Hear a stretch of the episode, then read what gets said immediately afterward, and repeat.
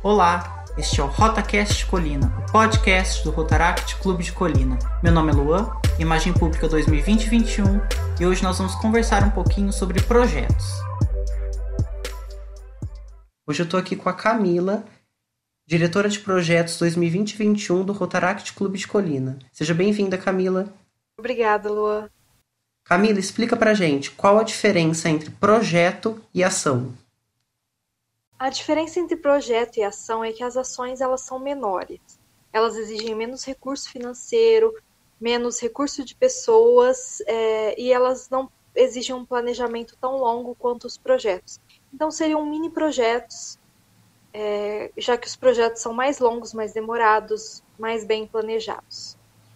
Por que os clubes devem cadastrar os seus projetos? É importante que os clubes cadastrem o seu projeto, porque isso fica como um acervo para o clube saber como executar esse projeto no futuro. Além do mais, o cadastro de projetos serve também para concursos de projeto e também serve para que outros clubes consigam ter acesso ao seu projeto e assim replicá-los nas suas cidades. Onde encontrar esses projetos cadastrados? Todos os projetos cadastrados estão no site da Omir Brasil, é.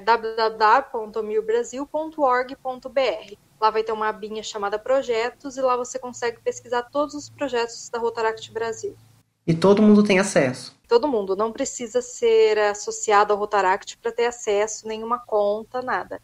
É só clicar e pesquisar. É, dicas para a elaboração do cadastro. O que, que, que você sugere?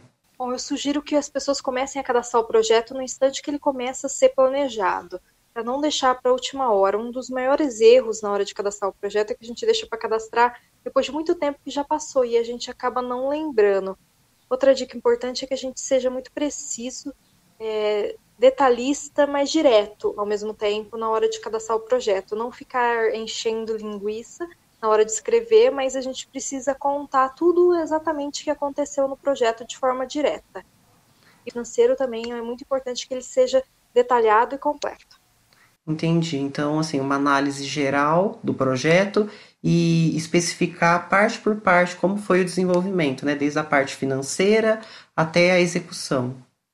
Exato.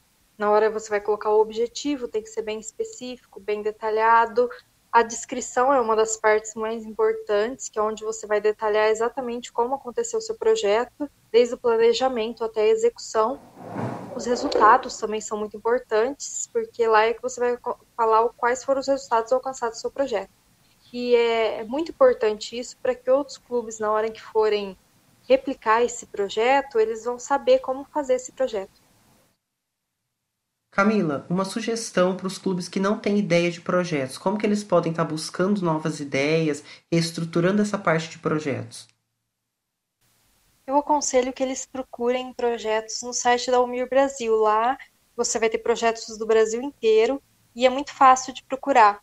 É, lá você tem a categoria para pesquisar por categoria de projetos. Então, você quer um projeto de meio ambiente, você procura lá, todos os projetos de meio ambiente vão aparecer muito simples. Se você também não tiver com vontade de entrar no site da Umir Brasil, quiser uma coisa mais rápida, tem as redes sociais do clube que estão aí. E também uma ótima ideia de você ter ideia de projeto é conversar com a sua comunidade, ver quais são as necessidades dela e tentar elaborar um projeto para suprir essas necessidades da sua comunidade. É, Camila, muito obrigado, viu, pela sua presença. Eu que agradeço.